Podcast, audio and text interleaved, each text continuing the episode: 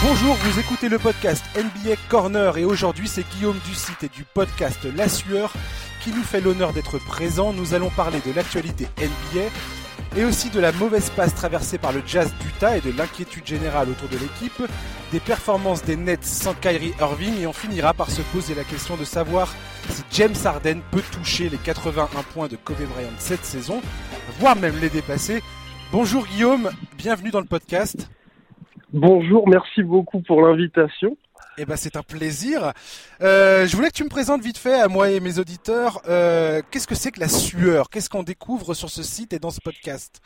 Alors la sueur, évidemment, c'est du sport, mais c'est aussi de la culture. Donc c'est un site qui parle surtout de sport US, plus particulièrement de sport de combat, mais bien évidemment aussi de balle orange. Et puis aussi un podcast, donc un podcast audio et vidéo, où là on est très surtout, surtout axé sur les sports de combat. Voilà. D'accord. Ouais, t'es un fan de MMA et tout ça, c'est ça? Exactement. Ouais. je, je, suis allé sur ton Instagram. Euh où je vois que tu poses avec des photos des, des, des ceintures et tout ça. ah bah ouais, hein, complètement. Bah c'est c'est ouais, c'est une passion, c'est une passion même passion que le que le basket, voilà. Sauf que l'avantage avec les sports de combat, c'est qu'il y a énormément d'histoires, énormément de combattants, énormément de ligues aussi. Bien Donc sûr. il y a plein, on va dire, de personnalités à découvrir. D'accord. Et les podcasts, vous en faites combien de fois par semaine à peu près Et des podcasts, on en fait entre, allez, deux et trois par semaine, voilà. Ah ouais, quand même. C'est une belle production. Complètement. Ok. Eh ben, je conseille à mes auditeurs de, se rendre sur ce site. Effectivement, il y a beaucoup de choses à lire, beaucoup de choses à écouter. Donc voilà. Euh, on va parler tout de suite. Euh, J'étais demandé, donc euh, comme d'habitude, on ouvre un peu le podcast avec les deux moments euh, marquants de la soirée. Je te laisse commencer. À toi l'honneur. qu'est-ce qui t'a marqué hier soir et qu'est-ce que tu comment ça met en perspective des choses par rapport à la saison qu'on vit en NBA en ce moment? Ah, moi, ce qui m'a marqué, c'est surtout, on va dire, deux, deux, petites choses un petit peu cocasses lors du match des Lakers. Ah, vas-y. Euh, alors, ce qui m'a marqué, c'est le fameux marché de LeBron James qui a fait un petit peu le, qui a fait un petit peu le tour du web. Donc voilà, ça, ça, ça montre encore évidemment le, le, certain laxisme des arbitres NBA pour pour les marchés que tout le monde voit, sauf eux finalement. C'est clair. Et puis et puis le trois points, le fameux trois points de Dwight Howard qui a réussi un trois points assez rarissime hein, pour lui. Mais on va dire que pour moi, c'est aller un petit petit clin d'œil à son retour, on va dire, au plus haut niveau, parce que c'est vrai qu'on pouvait le penser vraiment out pour le basket et surtout pour l'NBA au plus haut niveau. Et là, il fait un bon début de saison avec les Lakers. Effectivement, et c'est marrant parce que le commentateur des, du Jazz d'Utah, enfin un des commentateurs, euh, faisait a, a souligné, il dit, on dirait Dennis Rodman euh, qui fait un un peu un victory lap après son 3 points.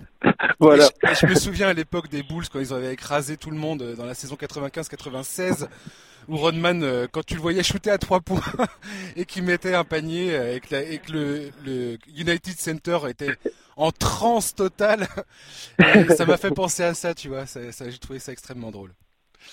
Euh, moi, j'ai retenu deux choses. Euh, j'ai ouais. retenu Devante Graham, euh, petit meneur des Hornets, mm -hmm. qui a planté 10 paniers à 3 points hier soir face aux Warriors. C'est le record de la franchise ouais. des Hornets. Et pourquoi je parle de ce mec-là, qui est à peu près inconnu de beaucoup de gens C'est parce que c'est une de mes belles surprises de ce début de saison. Et je voulais juste souligner le fait qu'aujourd'hui, Devante Graham est probablement un joueur beaucoup plus impactant pour les Hornets euh, que Terry Rosier qui a été signé à l'intersaison là.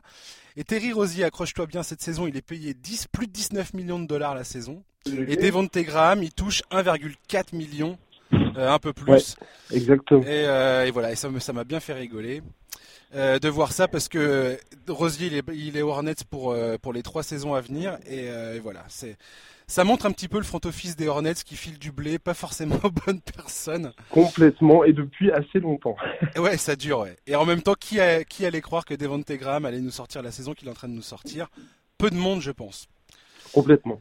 Et l'autre truc, c'est euh, Giannis Antetokounmpo, 4 sur 8 à 3 points face aux Pistons hier soir. Il est à près de 32% de réussite à 3 points sur, sur la saison. 5 tentatives par match, euh, ce qui est beaucoup, c'est son record en carrière. Hein. Euh, J'ai calculé, il pourrait doubler son nombre de tentatives par rapport à la saison passée, euh, cette saison donc. Euh, ce qui est un très bon signe pour les Bucks, un vachement moins bon signe pour le reste de la ligue. Complètement. Parce que si le mec il commence à planter à 3 points, tu voyais bien hier face à Détroit, euh, les, Griffin il lui laissait 2-3 mètres, grosso modo en lui disant vas-y mec shoot à 3 points, on verra bien ce qui se passera. Le seul point faible cette, cette saison pour, pour Antetokounmpo qui réalise vraiment une saison de MVP. Hein, Encore une fois. Ouais, clairement. Enfin, je, à part euh, Doncic. D'ailleurs, tiens, une question pour toi. Si, avais, si tu devais commencer une, une, une équipe, c'est du début là, tu prendrais qui Antetokounmpo ou Doncic? Ah, c'est hyper compliqué. Ah bah ouais. Mais surtout que les deux sont jeunes. Moi, je dirais quand même Doncic parce que c'est vrai quand au compo aujourd'hui, il reste très jeune, il a toujours pas 25 ans. Ouais. Comme tu dis, là, il sort d'une saison de MVP, il va en refaire une. Mais c'est vrai que Doncic, à l'âge qu'il a, avec ce qu'il apporte, je pense, et puis aussi le fait qu'il, on va dire, tout ce qu'il apporte, ça dépend beaucoup moins de ses capacités physiques. C'est vrai. Alors que Giannis, tu peux te dire une grosse blessure, ça peut peut-être complètement changer. Donc, j'irais plutôt plutôt vers Doncic, mais c'est assez compliqué comme choix. Ouais, c'est assez compliqué. À l'heure qu'il est, effectivement, après, quand tu prends en considération le fait que Doncic a que 20 ans et que, comme je, disais dans le podcast, la semaine dernière, euh, grosso modo, Doncic est parti pour être un talent générationnel. Enfin, complètement. Un mec euh, qui va probablement euh, sérieusement influencer toute la ligue ces prochaines années. Mhm.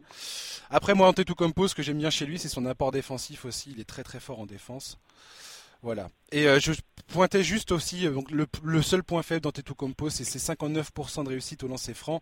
C'est le pire pourcentage de sa carrière. Il était à 72,9 la saison passée, 76 la, saison auparavant. Voilà, c'est un petit truc qu'il va devoir corriger si euh, les Bucks bah, veulent... Mais après, il fait tellement tout pour la franchise que clair. on peut dire que c'est assez pardonnable. Ouais. carrément. Puis là, ils sont partis pour faire un meilleur début de saison que l'an dernier. Ce qui est complètement taré en fait, vu qu'ils ont perdu quand même quelques pièces euh, un peu importantes, avec notamment Malcolm Brogdon. Exactement. Et on voit que Giannis, euh, bah, lui, sa progression naturelle compense l'heure qu'il est complètement le départ de ce mec-là. Ouais. On verra par la suite quoi. Euh, passons tout de suite au Jazz d'Utah. Eh oui. alors, qu'est-ce que tu, qu'est-ce que tu, qu'est-ce que, quel œil tu portes sur le Jazz d'Utah depuis le début de la saison? Alors pour l'instant, c'est vrai que moi je, je trouve que c'est on va dire assez décevant parce que c'est vrai qu'ils avaient réussi à récupérer Conley. Il y avait aussi ce fameux retour vers le futur avec les maillots rétro. Enfin, il y avait un espèce de sentiment de ah, tiens peut-être qu'enfin euh, le Jazz du d'Utah va être hype, un peu comme franchise, parce que c'était un peu le problème qu'a toujours eu cette, cette équipe-là, dans, dans, dans, le sens où à Salt Lake City, ce ne sera jamais un gros marché. Et là, on pouvait se dire avec Donovan Mitchell, euh, Rudy Gobert, et puis la dernière saison, tu vois, qui avait quand même laissé un petit peu, qui nous avait laissé un peu sur notre fin, il y allait avoir avec Conley, tu vois, aller à un nouveau Big Tree, il pouvait se passer des choses. Et c'est vrai que là, malheureusement, cette saison, il n'y a toujours pas eu, on va dire, euh, cette série de victoires où on n'a pas l'impression que ça a vraiment démarré pour eux. Et donc pour l'instant, eh ben on n'a on n'a pas l'impression qu'ils vont pouvoir se mêler, on va dire à la course au titre, et on n'a pas l'impression non plus qu'ils vont véritablement pouvoir déranger les grosses équipes. Alors qu'aujourd'hui, bah, tu l'avais dit dans, les podcasts précédents, c'est une saison où c'est quand même, on va dire, assez ouvert à l'Ouest, même s'il y a plein de franchises, mais on va dire qu'il y a l'avantage, c'est qu'il n'y a pas de clair favori. Ouais, complètement. Ouais. Et puis moi j'étais assez encouragé par le recrutement du Jazz, comme tu dis, tu viens de pointer du, du doigt Mike Conley. Il y a eu aussi euh, Boyan Bogdanovic. Oui, complètement. Euh, qui tourne à 21 points par match, 46% à 3 points. Le mec il fait carrément le job. Ouais. Euh, et de ce que je lis pour l'instant, de ce qui émane à Utah, c'est qu'ils ont du mal pour le moment à construire un collectif. Mike Conley se dit, bah, il dit qu'il a besoin de temps pour s'habituer à ne parce qu'il n'a pas la balle autant dans les mains qu'il l'avait à Memphis, forcément. Hein, c'est une toute autre une toute autre équipe. Là, il est dans une équipe qui potentiellement fait partie des contenders si jamais ils arrivent à, mettre tout ça en, marche.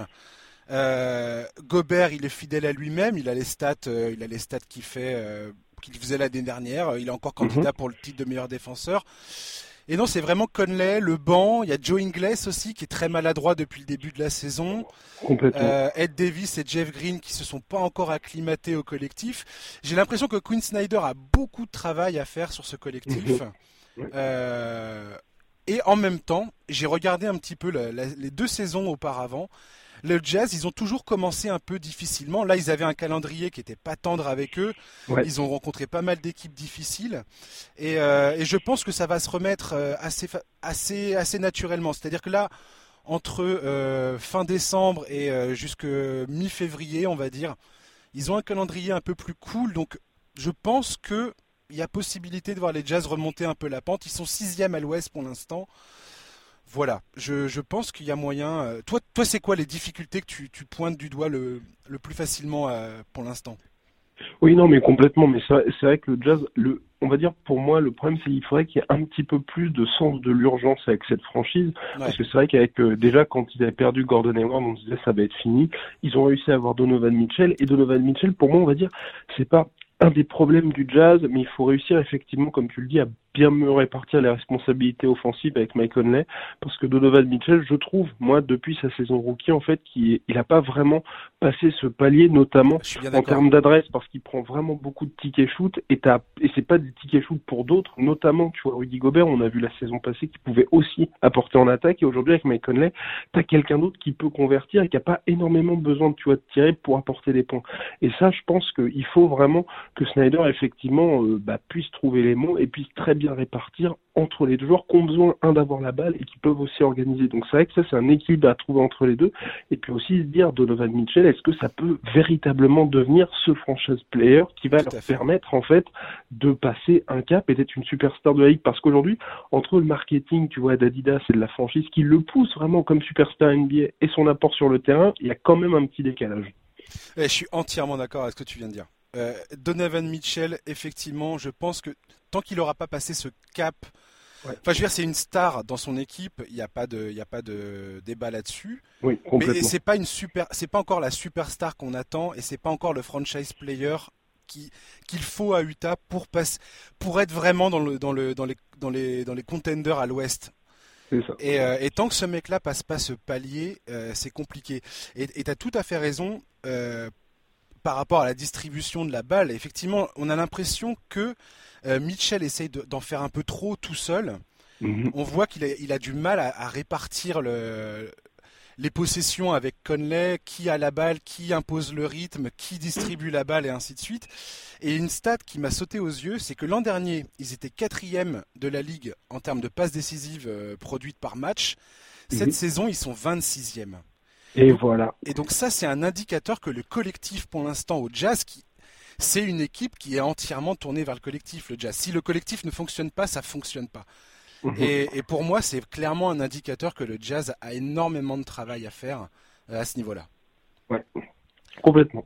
Donc on verra bien comment ça va se, passer. Mais comme je te dis, les saisons, les saisons dernières, c'était à peu près la même chose. La saison passée, au 5 janvier, ils étaient à 20 victoires, 20 défaites. Ils étaient à 50%. Donc pas d'inquiétude. Donc pour l'instant pas d'inquiétude, mais effectivement, est-ce qu'ils peuvent faire ça tous les ans au final? C'est ça la question. Exactement, c'est est-ce qu'ils peuvent faire ça tous les ans? Et aussi, moi, c'est toujours un petit peu, on va dire, ce qui me, ce qui m'inquiète avec ces équipes des, dans les petits marchés, c'est combien de temps est-ce que les Gobert, les Mitchell vont accepter ça, de se dire, ok, à chaque fois on progresse pas vraiment, on est des poils à gratter dans cette euh, dans cette conférence Ouest, mais est-ce que quand on va être à, Jean libre, quand ils vont nous proposer l'extension, est-ce qu'on va pas dire bah je vais peut-être aller dans une autre franchise? Parce que ce qui est un peu dommage, c'est ces franchises-là ne peuvent pas attirer les superstars, mais quand elles en ont, elles n'arrivent pas à passer ce palier supplémentaire pour faire en sorte que ces superstars aient envie de rester. Ouais, c'est tout à fait ça. Ouais, c'est toujours le dilemme et puis ils doivent jongler avec des signatures de contrats. Euh, bah, ils sont obligés de faire des choix euh, qui sont des fois euh, kafkaïens parce que si tu te si tu te trompes sur un contrat, mon gars, mais tu manges, tu peux manger pendant plusieurs saisons quoi. Exactement. T'es complètement bloqué. Là, moi, franchement, j'étais j'étais j'étais agréablement surpris par l'intersaison de, de Utah. Et je suis content de voir Bogdanovic dans cette équipe qui réussit la mhm. saison qu'il fait pour l'instant. Je ne m'attendais pas à ce que Joe Ingles tombe d'une falaise comme il le fait. Là, il est à 35,8 au tir. 30% à 3 points, c'est une catastrophe. Et, c'est exclusivement le fait qu'il a perdu bah, ses automatismes. On voit bien qu'il a qu'il n'a pas encore les automatismes avec les nouveaux venus, notamment Ed Davis, Jeff Green dont je parlais tout à l'heure. Euh, il est beaucoup plus efficace quand il joue avec Gobert, quand il joue avec les mecs avec lesquels il a l'habitude de jouer ces dernières saisons. Donc, euh, on verra. On verra. Euh, on va passer aux Nets et à Kyrie Irving. Vaste sujet. Eh oui. Ça aussi, Comme toujours avec Kyrie Irving. C'est clair. En même temps, le mec qui prend le bâton pour se faire battre. Hein, on... Voilà. On va pas dire le contraire. Euh, Kyrie Irving sans les Nets. Euh, non, les Nets sans Kyrie Irving. euh, j'ai regardé un petit peu sur le site Basketball Référence et j'ai remarqué que les Nets eh ben, sont à peu près équivalents cette saison pour le moment, avec lui ou sans lui sur le terrain. ce qui n'est pas forcément bon signe. Tu as eu quel feeling quand tu as, avec les, enfin, pendant les premiers matchs de Kyrie Irving avec les Nets? A été? Alors, avec Kyrie Irving, c'est toujours, on va dire, assez compliqué parce que c'est le joueur qui est capable de retourner un match à lui seul. J'avais été le voir, c'était euh, bah, à Brooklyn justement début novembre, alors qu'il était dans, alors qu'il était avec une, bah, quand il jouait au, Barclays Center, il avait vraiment pris le match pour lui, donc il a vraiment cette capacité-là. Mais c'est vrai, et on l'a vu là notamment euh, lors des, euh, lors du début de saison, il a du mal à s'intégrer quand il arrive dans des nouvelles équipes. Et ça a été le problème quand il était avec les Celtics. Et là aussi, comme tu l'as dit, il arrive dans une équipe, et c'est là que c'est un petit peu compliqué, c'est que les Brooklyn Nets, la saison passée, ils ont fait une très bonne saison sans star. Et il manquait les stars. Aujourd'hui, il y a Kevin, il y a bien évidemment Kevin Durant qui est là, qui ne joue pas pour l'instant, mais aussi DeAndre Jordan qui est, bah, on peut le considérer comme une star. Donc c'est vrai que c'est assez compliqué pour lui, sachant qu'il y a eu, toi, tu es bien évidemment au courant, tu vois toutes les rumeurs de la franchise qui s'inquiètent un petit peu aussi de, on va dire, de Kevin quand il n'est pas sur le terrain. Bien sûr. Oui, oui, complètement. Et après, alors, le truc, c'est que ni le coach ni les joueurs pour l'instant des Nets, euh, tout le monde dit c'est bullshit. Euh, il n'y a, y a, pas de problème avec Kyrie Irving, le mec il est impeccable et tout ça, il n'y a pas de problème. Bon, les mecs sont un peu obligés de dire ça en même temps, ils vont pas dire le contraire, j'ai envie de te dire. Exactement. Euh, moi, ce qui me, ce qui m'a choqué, surpris, je sais pas euh, le, quel mot exact employer, mais c'est l'apport de Spencer Dinwiddie qui aujourd'hui a remplacé euh, Kyrie, Irving, Kyrie Irving dans le 5. Ouais. Et tu sens une toute autre dynamique sur le terrain. Tout d'un coup, Jarrett Allen commence à bien jouer. Il y a une dynamique sur le terrain qui est tout autre, euh, dans le comportement des joueurs. Alors, euh, l'apport de Kyrie Irving, Irving c'est un joueur magnifique, il n'y a pas de problème. Offensivement, ce mec-là, c'est, comme il dit lui-même, c'est un artiste du ballon, euh, mhm. ballon en main, c'est magnifique quand il est, quand il est inspiré, tu vois bien que, que ça se passe bien. Défensivement, c'est un problème, Kyrie Irving, ça l'a souvent été tout au long de sa carrière. Et, et comme tu dis, l'an dernier, les, Nets avaient une très très belle dynamique collective. Tu voyais bien qu'il y avait de la bonne humeur, ça, rigolait, ça plaisantait, ça dansait sur le banc, ça encourageait toujours les copains euh, dès qu'il y avait des belles actions. Et quand Kyrie est là, j'ai l'impression que c'est quand même un peu différent. Et, là, l'apport de Spencer Dinwiddie, eh ben, j'ai envie de te dire que ça me montre que euh, y a quand même quelque chose de, trouble dans cette histoire de, de Kyrie Nets, quoi. J'aime pas, j'aime pas, j'aime pas dire ça parce que Kyrie pour moi reste un joueur quand même magnifique et indispensable. Il a fait ses preuves avec Cleveland. Pour moi, ce mec-là, il a fait ses preuves en tant que que, que bras droit de LeBron James. Et effectivement, pour moi, le Kyrie Irving en tant que numéro 1, c'est un problème. C'est un, tu peux pas avoir ce mec-là en tant que numéro 1. Et je pense que ça a été l'erreur à Boston. Par contre, en numéro 2, il peut être absolument décisif. Le mec, le, panier à 3 points qu'il plante face aux Warriors dans le Game 7, ça restera un des, un des, un des paniers les plus iconiques qui soit dans l'histoire de la NBA. Je suis désolé, quoi. Complètement. Et faut avoir les, faut avoir les, les nerfs pour le planter, ce panier, quoi. Mhm. Mais euh, voilà, je trouve qu'il a un peu le melon quand même, Irving. Et puis, euh, et puis voilà, un mec plus, plus bah, plus effacé, comme Dinwiddie, mais efficace. Euh, malgré tout, bah, ça, ça se passe bien, quoi. Ouais, exactement. Mais je suis, là, je suis entièrement d'accord avec toi parce que c'est vrai que Kyrie Irving, on l'avait vu à Boston, il avait eu exactement ce qu'il voulait, une franchise qui joue le titre, une franchise qui est à lui, et ça n'avait pas fonctionné du tout. Et là, on peut voir aussi que chez les Brooklyn Nets, c'est un peu compliqué. Après, ce qui est intéressant avec les Nets, c'est que cette année, c'est un petit peu, on va dire, une, une année de transition parce que la saison prochaine, Kevin Durant va revenir et là, Kevin Durant, qui est un grand ami de Kyrie Irving, permettra au meneur de récupérer justement son rôle de lieutenant de luxe. Donc peut-être aussi que cette saison, ils savent pas très bien où se placer en termes, on va dire, d'ambition collective par rapport à ce qu'ils ont fait l'année dernière, par rapport à ce qui va se passer cette année, parce que de toute façon, pour eux, c'est une saison de transition. Donc c'est vrai que c'est assez, assez cocasse ce qui se passe aux Nets actuellement. Oui, c'est vrai qu'il y a ce, facteur-là, et tout à fait, ouais. Les Nets, cette année, n'ont pas... je pense que l'objectif est quand même de faire les playoffs pour continuer de, faire euh, grandir et progresser les jeunes joueurs. Mais y a pas, ils savent très bien, ils se leurrent pas. Il n'y a pas d'ambition de titre ni quoi que ce soit. Là, Irving, il est blessé. Et ça aussi, ça sera potentiellement un problème de cette équipe. C'est qu'Irving, il a toujours eu la santé un peu fragile. Je tiens à le, à le rappeler. Euh, donc effectivement, c'est une année de transition. Là, ils sont plutôt ils font plutôt attention au fait de ne pas précipiter Irving parce qu'il n'y a aucune raison de le faire. Mhm. Euh, à voir après avec Durant ce que ça donnera. Et Durant, bah, on verra ensuite si dans la saison prochaine on discutera encore du fait que ces deux mecs-là ont des, quand même des personnalités un peu, un peu, un peu étranges, à savoir qu'ils ont l'air un peu caractériels et être beaucoup dominés euh, par leurs émotions et de se prendre la tête en fait. C'est deux mecs qui se prennent la tête vachement. Mais, mais là cette fois, c'est vrai que c'est intéressant, c'est qu'ils ont vraiment toutes les cartes en main. Parce que Kyrie Irving, ah bah, il, pas il voulait quand il était venu exactement à Boston, c'était pas la franchise, il y avait Là les deux ont signé dans cette équipe-là et comme tu dis, il n'y aura pas d'excuse si toutefois on sera vraiment de leur faute, surtout que ça va vraiment être eux les deux patrons. Donc euh, franchement, euh, là, ils vont jouer très très gros pour la suite de leur carrière. Ouais, ça va être fascinant. Les NES l'an prochain, ça va être fascinant. Ça va, ça va juste être une régalade. Exactement. Euh, on va passer au dernier sujet. On va parler de James Harden. Attention. Et de sa capacité, oui ou non, à atteindre, à faire, à nous faire un match aussi historique incroyable, époustouflant que Kobe Bryant euh, nous avait sorti. C'était en janvier 2006, le 22 janvier 2006 très précisément, face aux Toronto Raptors. Le mec avait planté 81 points. Mhm. Euh, je rappelle vite fait les stats. Il était à 28 sur 46 au tir, 7 sur 13 à, 7 sur 13 à 3 points, 18 sur 20 au lancer franc. Euh, un match qui, tous ceux qui ont vu ce match ne peuvent pas l'oublier. C'était juste, euh, c'était juste n'importe quoi. Euh, quelques semaines auparavant, il avait planté 62 points face à Dallas en trois quarts temps. Un peu ce qu'a fait James Harden, euh, et c'est pour ça qu'on en parle d'ailleurs. Un peu ce qu'a fait James Harden face aux Hawks. Il a planté 60 points sur 24 shoots, avec 24 shoots face aux Hawks le 30 novembre dernier.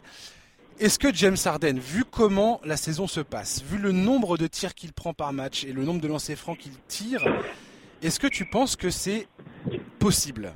Ah, euh, ouais, non, je pense, je pense évidemment que c'est possible. Je pense que s'il y a quelqu'un qui peut s'approcher de ça, c'est soit Booker, soit James Harden. Sachant que James Harden, comme tu as dit, il prend énormément de tirs et il n'est pas à l'abri de prendre feu sur un match. Parce que quand on regarde à chaque fois le nombre de tirs à trois points qu'il prend, il suffit qu'il ait un peu la main chaude et, euh, et que ce soit aussi contre une franchise propice à se prendre un carton. Et effectivement, je pense que ça pourrait être, euh, je pense que ça pourrait être, à mon avis, c'est soit lui, soit, soit Booker. Ouais. Alors, j'ai trouvé deux trois stats assez amusantes euh, pour mettre en perspective un petit peu le James Harden, le phénomène offensif que c'est et pourquoi pourquoi c'est tout à fait dans le domaine du possible euh, qu'il y parvienne. Euh, déjà, je vais commencer par, par, par préciser qu'aujourd'hui, donc Harden, c'est, on va dire que c'est ses armes offensives préférées, c'est le tir à trois points et, le lance, et les lancers francs. Ça, on le sait. Hein, il, tire 14,7 euh, tentatives à 3 points par match. Il faut comprendre qu'aujourd'hui, il marque 10,2 points par match. Euh, non, c'est, euh, attends, attends, attends, attends, attends, attends. non, voilà. Le, il, marque 14,7 points par match à 3 points. Rien qu'avec ces 3 points. Hein. Le second, c'est Trey Young avec 10,2 points par match, rien qu'avec les 3 points. Donc le mec, il lui met 4,5 points dans la vue. ce, qui est, ce qui est énorme comme différence. Mhm. Et au lancer franc, James Harden marque par match 12,5 points par match au lancer franc. Le deuxième, c'est Doncic avec 7,8. Donc ça fait un différentiel de 4,7 points. Donc autant te dire que le mec, il est dans des, stratosphères complètement hors normes en fait, mm. sur ces deux trucs. Et que le match, pour finir vite fait, que le match euh, face à Atlanta, si on ramène ça sur une base de 48 minutes, le mec, il était parti pour marquer plus de 90 points. Il aurait pu marquer 93 points s'il avait joué 48 minutes avec euh, la, même efficacité qu'il avait démontré sur les trois premiers cartons. Je veux dire, je pense que James Harden, cette saison, peut nous faire ça. Clairement, je pense qu'il va faire ça. C'est incroyable le nombre de tirs qu'il prend, ce type. Et, euh, et je vois pas pourquoi il, y arriverait pas. Oui, et surtout que peu, toute proportion gardée, bien entendu, euh, par rapport à Kobe Bryant, c'est vrai qu'il semble avoir vraiment et malgré la présence de Russell Westbrook, les clés du camion en attaque où il peut vraiment se permettre de tirer, tirer, tirer, même s'il n'y a pas la tête. Donc c'est vrai qu'il suffit qu'il soit dans une bonne soirée que pour l'équipe, ça marche bien. Et que aussi euh, Mike D'Antoni veut lui faire un petit peu plaisir dans lequel je vais pu euh, jouer tout le quatrième quart-temps pour battre leur corps, je pense que ce serait complètement possible. Et eh ben c'est exactement ça la clé en fait. C'est mm. la, la, question finalement, c'est parce que grosso modo, s'il arrive à marquer autant de points, c'est probablement que euh, Houston va être largement devant et euh, en train de dominer quoi. Ça. Et la question c'est est-ce que Mike D'Antoni va jouer le jeu et le laisser jouer euh, pour lui permettre de battre un, un record comme celui-ci quoi. Enfin c'est pas un record hein, mais eh oui. Mais dans le basket moderne, c'est du, du, du jamais vu. Et mm. sachant que Kobe Bryant, quand il fait ça contre Toronto, le match est assez serré finalement. Euh. Euh, le match est très disputé. Il faut dire que les Lakers à l'époque, c'est pas une équipe, euh, c'est pas une équipe au top. Ils ont vraiment des chèvres dans cette équipe. Et ce qui n'est pas le cas des Rockets. Les Rockets, justement, juste pour pour avoir ton sentiment sur les Rockets. Toi, tu, tu regardes les Rockets. Est-ce que c'est une équipe qui te plaît d'une part? Et quel est ton sentiment général par rapport aux Rockets? C'est un, un sujet que j'aime bien, que j'aime bien euh, traiter dans ce, dans ce podcast. non, mais les Rockets, moi, je trouve que c'est assez, assez compliqué parce que ça fait un petit moment maintenant que chaque, bah, depuis quelque part, depuis qu'il y chaque année, on se dit, il va, il va potentiellement se passer quelque chose. Et cette année, moi, à l'été, je me suis dit, tiens, il y a ils ont déjà joué ensemble, il, va enfin se passer ce fameux quelque chose. Mais le problème, c'est que je pense, là, je pense, à mon avis, c'est un problème de coaching, pas spécialement de James Harden. Ah, bien évidemment, toi aussi, tu étais au courant de tout ce qui se passait avec Anthony, où il y avait eu euh, cette, euh, ces discussions pour l'extension, il devait finalement il est resté, tout ça. Et aujourd'hui, j'ai l'impression que il euh, n'y a pas vraiment de système en place. C'est plutôt, bah, on, laisse James Harden faire le show et puis on, on, voit plus ou moins ce qui se passe. Bien évidemment, là, je, je, enfin, je, je, enfin, c'est un très très gros raccourci. Mais ce que je veux dire, c'est qu'aujourd'hui, on a un Russell Westbrook qui, pour moi, est sous-utilisé et euh, une situation où les Rockets, avec quand même deux joueurs qui sont exceptionnels, ne vont pas pouvoir euh, faire une très très très grande saison. Et ça, moi, je, je trouve que c'est un petit dommage. Certes, James Harden va briller comme quasi jamais au niveau des stats, mais après, au niveau des, des playoffs, je pense une nouvelle fois qu'on va être assez déçu. Je sais pas ce que tu en penses, toi. Bah, effectivement, moi je pense que le jeu, euh, comme, comme ils appellent ça en NBA, le Hero Ball.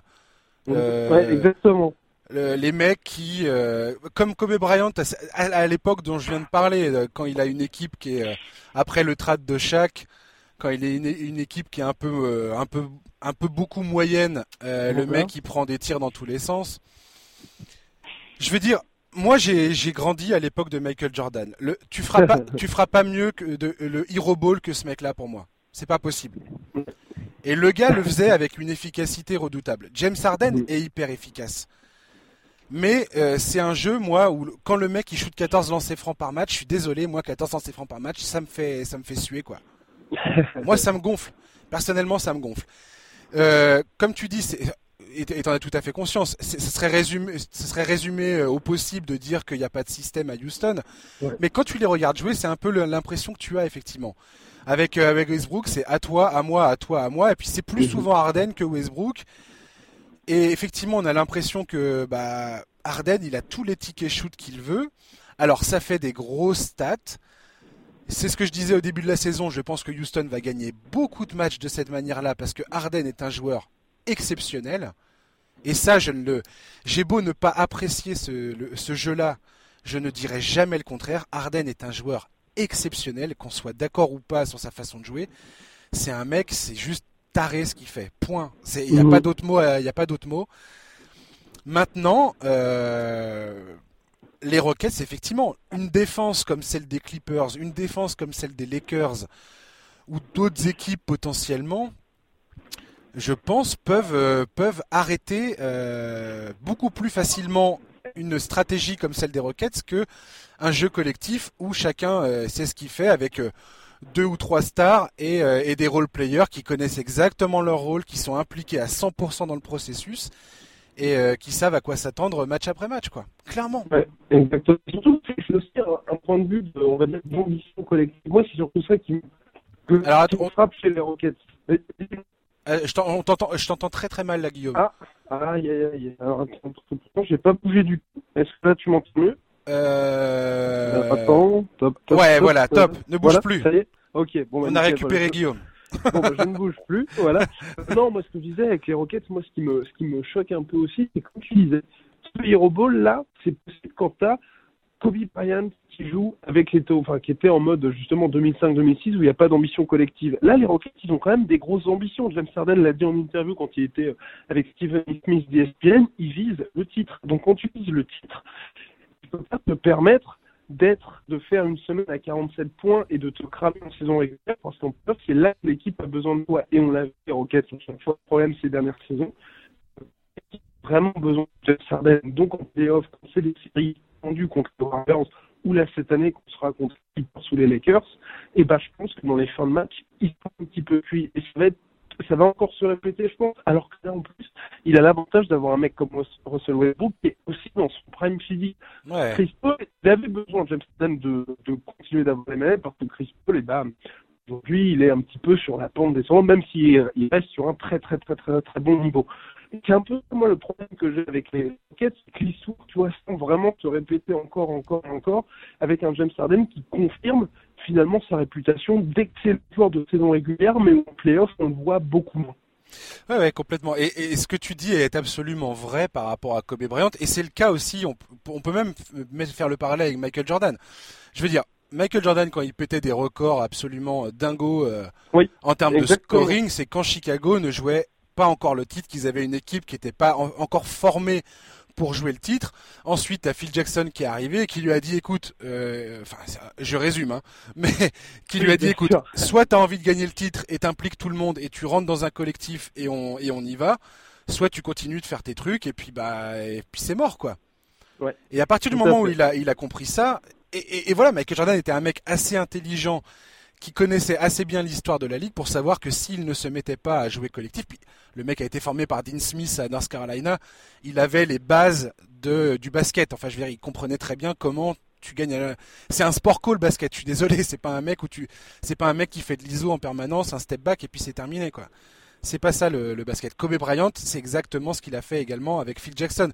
Quand Phil Jackson revient aux Lakers et qu'ils ont enfin une équipe qui est capable de jouer le titre, Kobe Bryant, il a arrêté euh, de faire, euh, de prendre 48 shoots et il a commencé à passer la balle à, à, à Pogazol, à impliquer euh, la Marodome et à faire jouer le collectif. Il savait très bien que c'était indispensable. Mm. Indispensable. Et les Rockets, comme tu dis, c'est ça le truc. C'est qu'ils ont une équipe qui potentiellement peut aller très loin. Clint Capella, c'est un, une bête de joueur.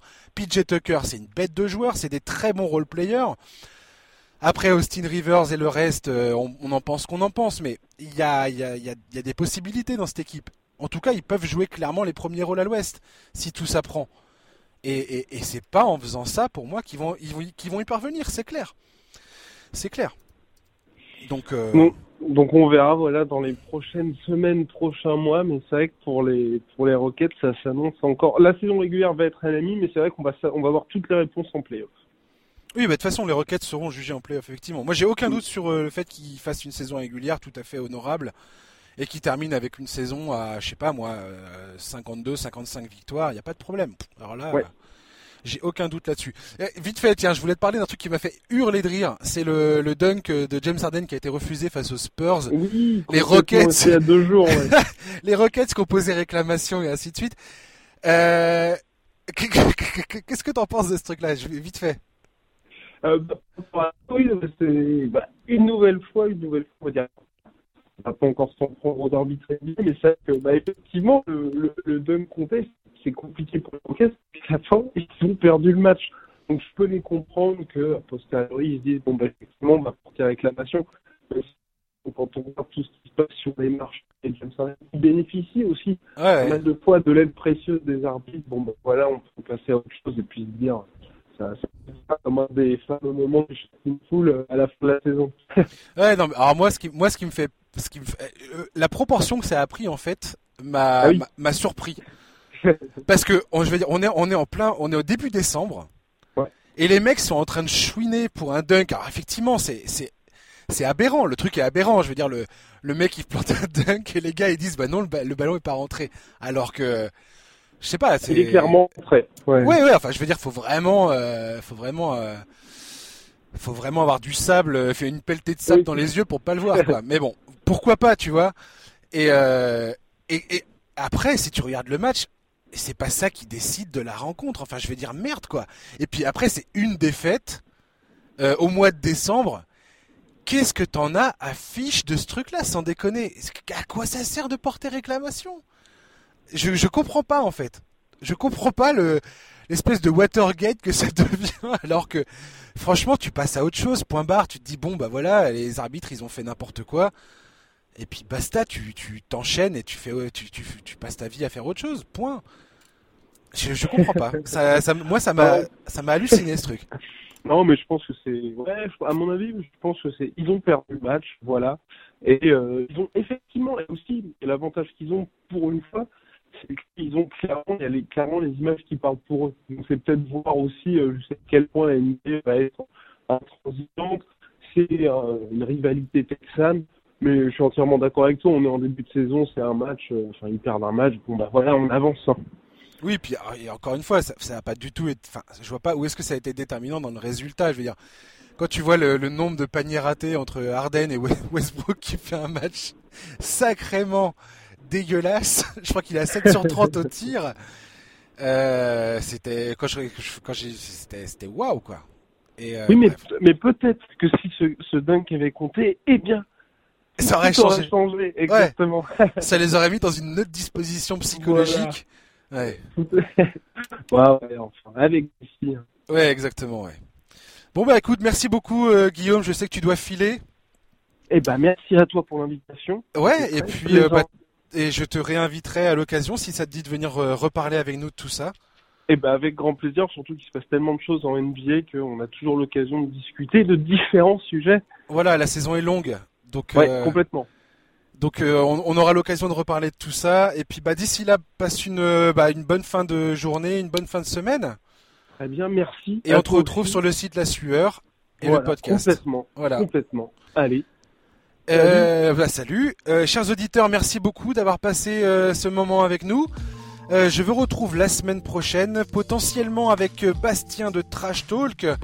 Euh, qui sera là avec nous. Euh, alors ce sera pas jeudi pour le coup, ça sera le vendredi. Euh, petit changement de jour parce que c'est comme ça. c'est des questions d'agenda de tout le monde. Voilà, d'ici là, je vous souhaite de passer une bonne fin de semaine, un très bon week-end. Et donc à la semaine prochaine pour un nouveau numéro du podcast NBA Corner. Merci à tous. Au revoir. Bye bye. Ciao.